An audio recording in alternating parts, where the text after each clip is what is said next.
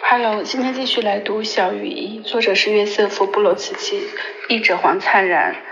今天读的这一篇叫《钟摆之歌》，然后写的是关于康斯坦丁·卡瓦菲斯。康斯坦丁·卡瓦菲斯1863年生于埃及亚历山大，七十年后在那里死于喉癌。他并无重大事件的一生，因会使新批评派最严格的批评家感到高兴。卡尔菲斯是一个富裕商人家庭的第九个孩子。这个家庭的繁荣随着他父亲的逝世而迅速衰落。九岁时，这位未来的诗人前往卡瓦菲斯父子公司设立设有分公司的英国，又于十六岁时返回亚历山大。他是在希腊正教的宗教背景下长大的。有一阵子，他曾就读于亚历山大一届商校。赫尔墨斯学校有些资料告诉我们，他在那里时对古典文学和历史研究更感兴趣，而非经商之道。不过，这可能只是诗人传记中常见的陈词滥调而已。一八八二年，卡瓦菲斯十九岁时，亚历山大爆发一场反欧洲运动，酿成许多流血。至少就在那个世纪的标准而言，英国出动海军报复、炮轰该城市。由于卡尔菲斯与母亲关于不久之前去了君士坦丁堡，因此他错过了目击也许是他一生中发生于亚历山大的唯一重大历史事件的机会。接下来的三年，他是在君士坦丁堡度过的。这三年对他的发展很重要。正是在君士坦丁堡，他持续了好几年的个人生活日志停止了。最后记录是亚历山大，也是在这里，据说他有了第一次同性恋经验。二十八岁的时候，卡瓦菲斯找到第一份工作，在公共水公在公共在公共工程部水利局做临时职员。这个临时职位最终成了堪称永久性的职位。他做了三十年，偶尔。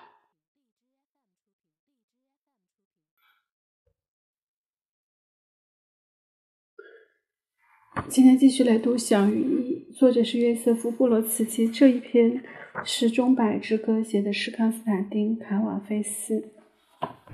到本世纪初，卡瓦菲斯已获得那个客观的、尽管适当的、含糊的冷淡语调。他将在接下来的、接下去的三十年间使用这种不带感情的语调。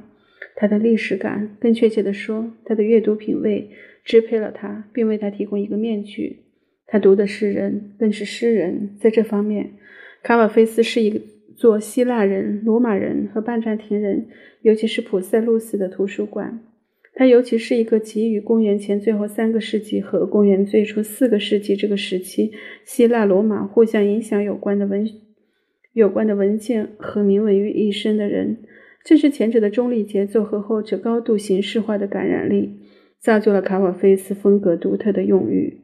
造就了这种介于记录与墓志铭之间的混合物。这类措辞，无论是应用于他的历史诗，或应用于严格的抒情题材，都会创造一种奇怪的真实性的效果，把他的狂喜和幻想从啰嗦中拯救出来。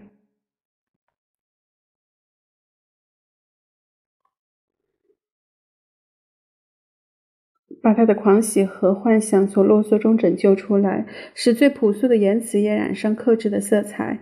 在卡瓦菲斯笔下，感伤的陈词滥调和惯气变成很像他那贫乏的形容词——一个面具。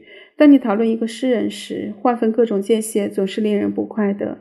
但基利的考古学需要这种划分。基利向我们介绍卡瓦菲斯时，卡瓦菲斯大约已找到了他的声音和他的主题。那时，卡瓦菲斯已年过四十，对很多事情已拿定主意，尤其是对实际的城市亚历山大。他已决定留在那里。基利很有说服力的论起卡瓦菲斯做出这个决定之困难。除了六七首不相关的诗外，这个实际上的城市并没有在卡瓦菲斯二百二十首正典诗作中浮现。最早显露的隐喻的或神话的城市，这正好证明激励的论点。因为乌托邦思想，哪怕是当它转向过去时，也往往暗示现在难以忍受的性质。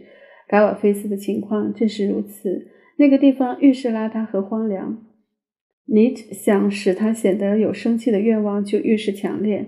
很难说，卡瓦菲斯决定留在亚历山大是有某种极端希腊的东西在起作用，仿佛他已选择了听任命运把他安排在那里，选择了与平民百姓为伍。而阻止我们这样说的是卡瓦菲斯本人对神话、神神话化的厌恶。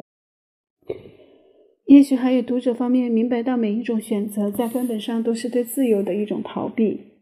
卡瓦菲斯决定留下来的另一个可能解释是他不太喜欢自己，不认为自己配得上生活在一个更好的地方。不管他的理由是什么，他想象中的亚历山大存在着，生动如那个实际的城市。艺术是存在的另一种形式。不过，这句话的重点落在“存在”这个词上。它是创造过程，既非逃避现实，也非美化现实。无论如何，卡瓦菲斯的情况不是美化。他的作品中对整个感官城市的处理就足以证明这一点。他是一个同性恋者，他对这个主题的坦率处理，不仅如同基利所称的那样。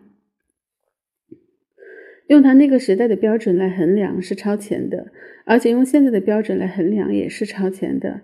把他的思想与传统上存在于地中海东部的态度联系起来是没有帮助或完全没有帮助的。古希腊世界与这位诗人生活其中的实际社会之间的差距太大了。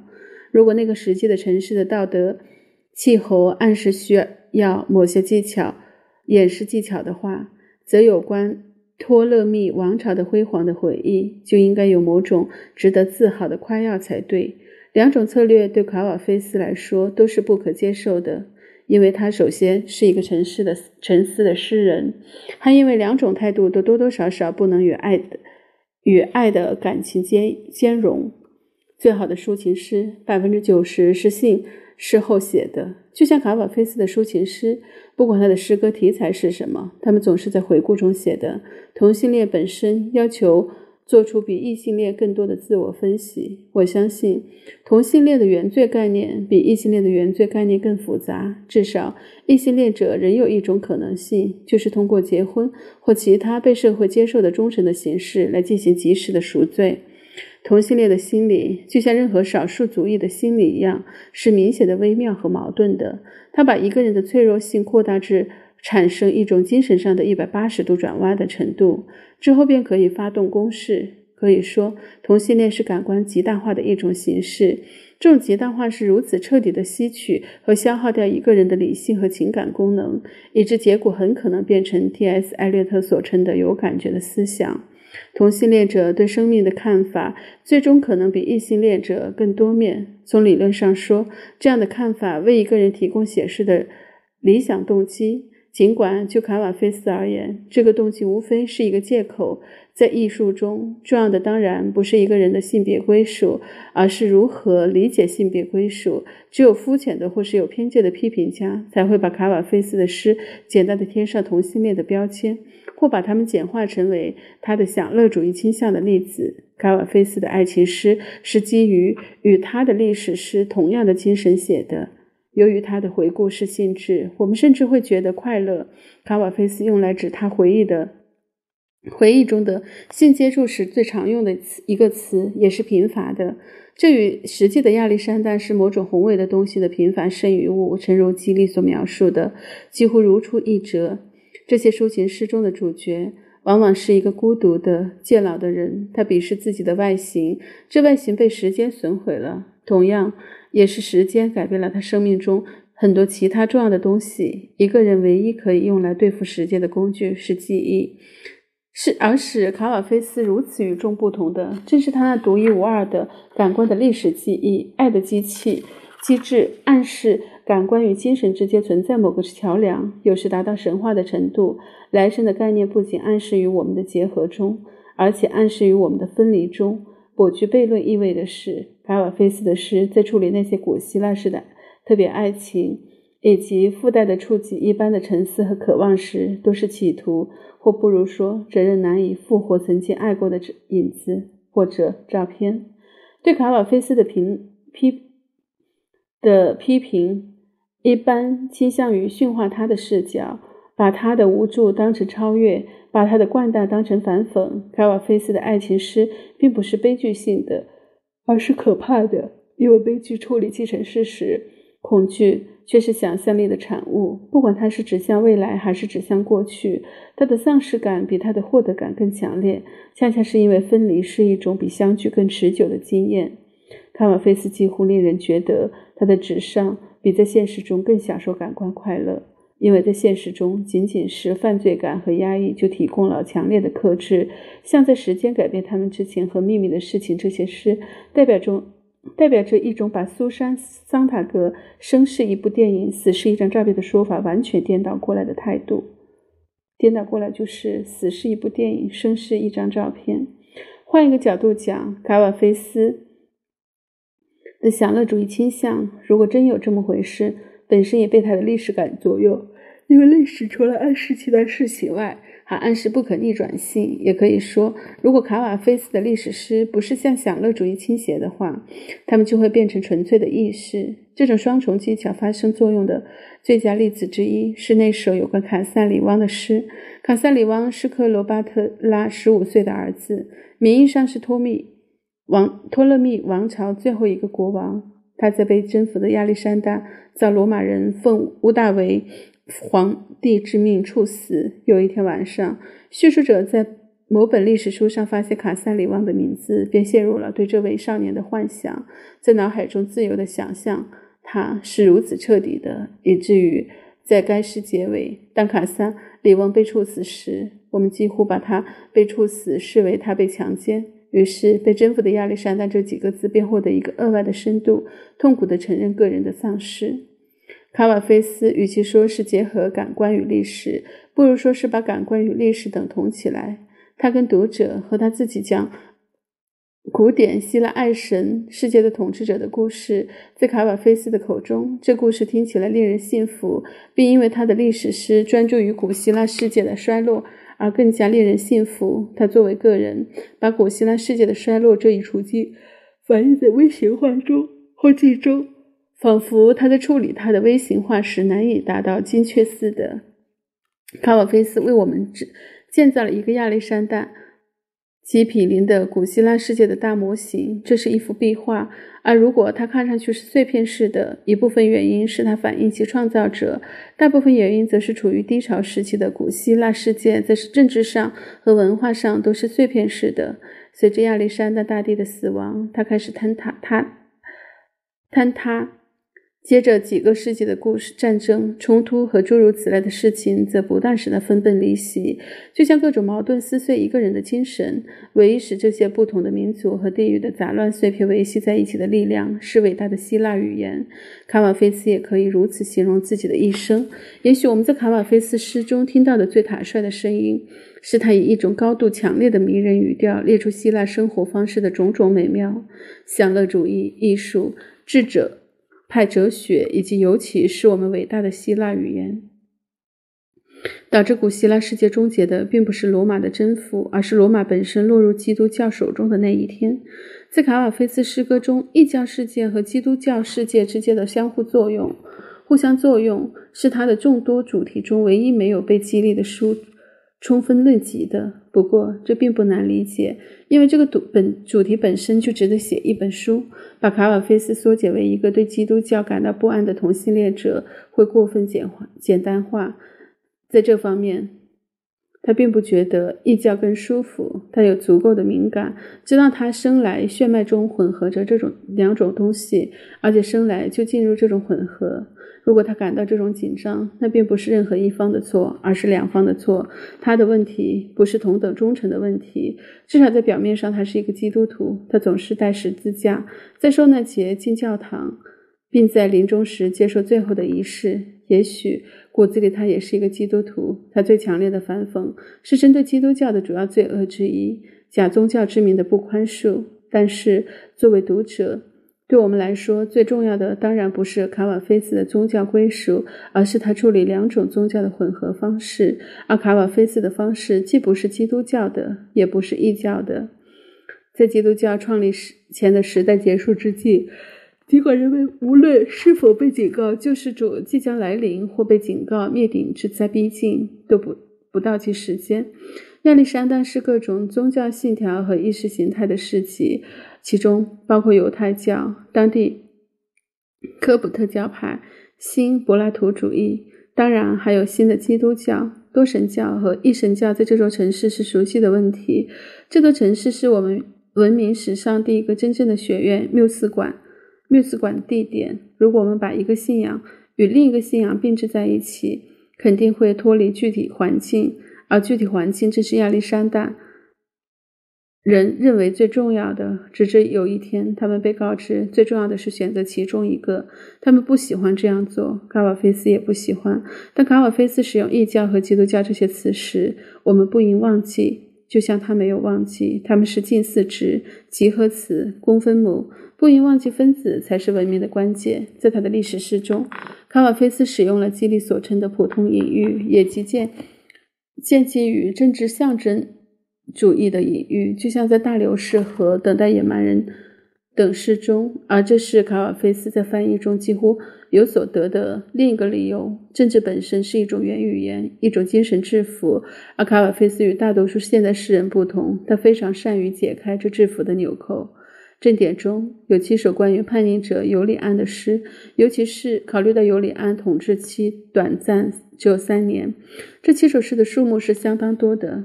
卡瓦菲斯对尤里安感兴趣，一定有某种理由，而激励的解释似乎不够充分。尤里安从小是个基督徒，但当他登上皇位后，他便试图重新把异教立为国教。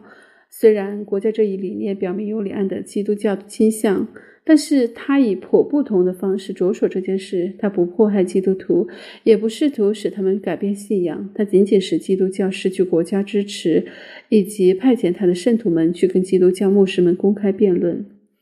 在这些有节制的口头较量中，牧师们经常成为赢家、输家。一部分原因是当时的教义中充满教条上的矛盾。另一部分原因是，相当是相当于他们的对手，牧师们往往没有做好辩论的心理准备，他们只是一味假设基督教教条更优越。不管怎么样，尤里安对他所称的加利利教是宽容的，并把他三位一体看成是希腊多神教和犹太一神教的倒退的混合。尤里安所做的仅有一件可被迫视为迫害的事，是要求归还在他前任们。统治时期被基督教侵占的某些异教寺庙，并禁止基督教徒在学校游说他人改变信仰。那些污蔑诸神的人不应被允许教导青年人或解释荷马、赫西俄德、迪莫西尼、修昔底德和希罗多德等崇拜诸神的作者的著作，让他们在他们自己的。加利利教堂里解释马太福音和路加福音。基督徒还没有他们自己的文学，并且整体上还没有太多可以对抗尤里安的论据。于是他们抨击他，而他们所抨击的恰恰是他对待他们的方式宽容。他们称他是西律、食肉稻草人、大谎言家，有着魔鬼般的狡猾，不公开迫害人，从而瞒骗天真的人。不管尤里安真正追求的是什么。卡瓦菲斯显然对这个罗马皇帝处理问题的方式感兴趣。卡瓦菲斯似乎把尤里安视为一个试图保留两种形而上学的可能性的人，不是通过作品选择，而是通过两种可能性直接建立联系，并充分利用两者。这肯定是处理宗教问题的理性态度。但尤里安毕竟是政客，考虑到该问题所涉及深广和可能造成的后果，他的企图实在是一种英雄式的举动。而且我们不怕被指责为理想化的话，真可以把尤里安称为一个伟大的灵魂。他痴迷于这样一种认识，也即异教和基督教本身都有不足，而且如果分开来看，两者都不能使人的精神力量发挥到极致，总是存在着一些折磨人的残余，总是有某种局部的真空感，造成一种罪恶感，而且这还是最好的情况。事实上，两者都不能解决人的精神不安。而世上又没有一种可以使我们把两者结合而不招惹谴责的信条。也许除了斯多葛派或存在主义，存在主义也可以视为一种由基督教赞助的斯多葛派。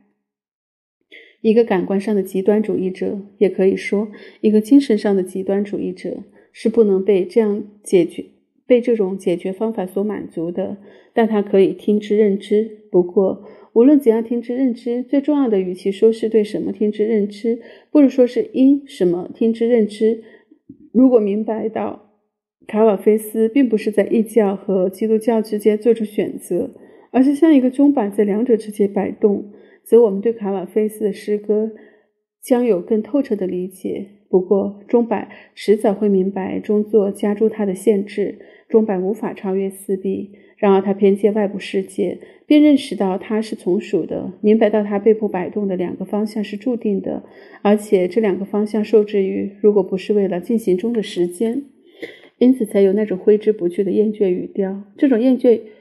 这种语调使得卡瓦菲斯那带有享乐斯多葛派的声音听起来如此迷人。使他更迷人的是，我们明白到我们是站在卡瓦菲斯这一边的，明白到我们认为认识他的处境，即使这处境只是在一首讲述一个异教徒被一个假宗教人民的基督教这座童话的诗中。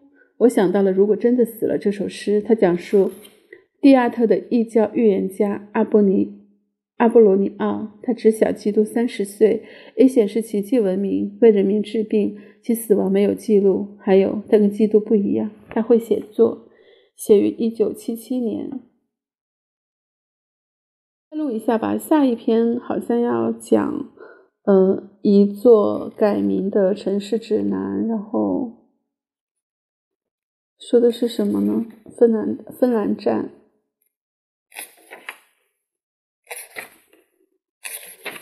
因为本身对俄罗斯，然后对所有的历史都不熟悉，其实，嗯，读这本书还是蛮吃力的。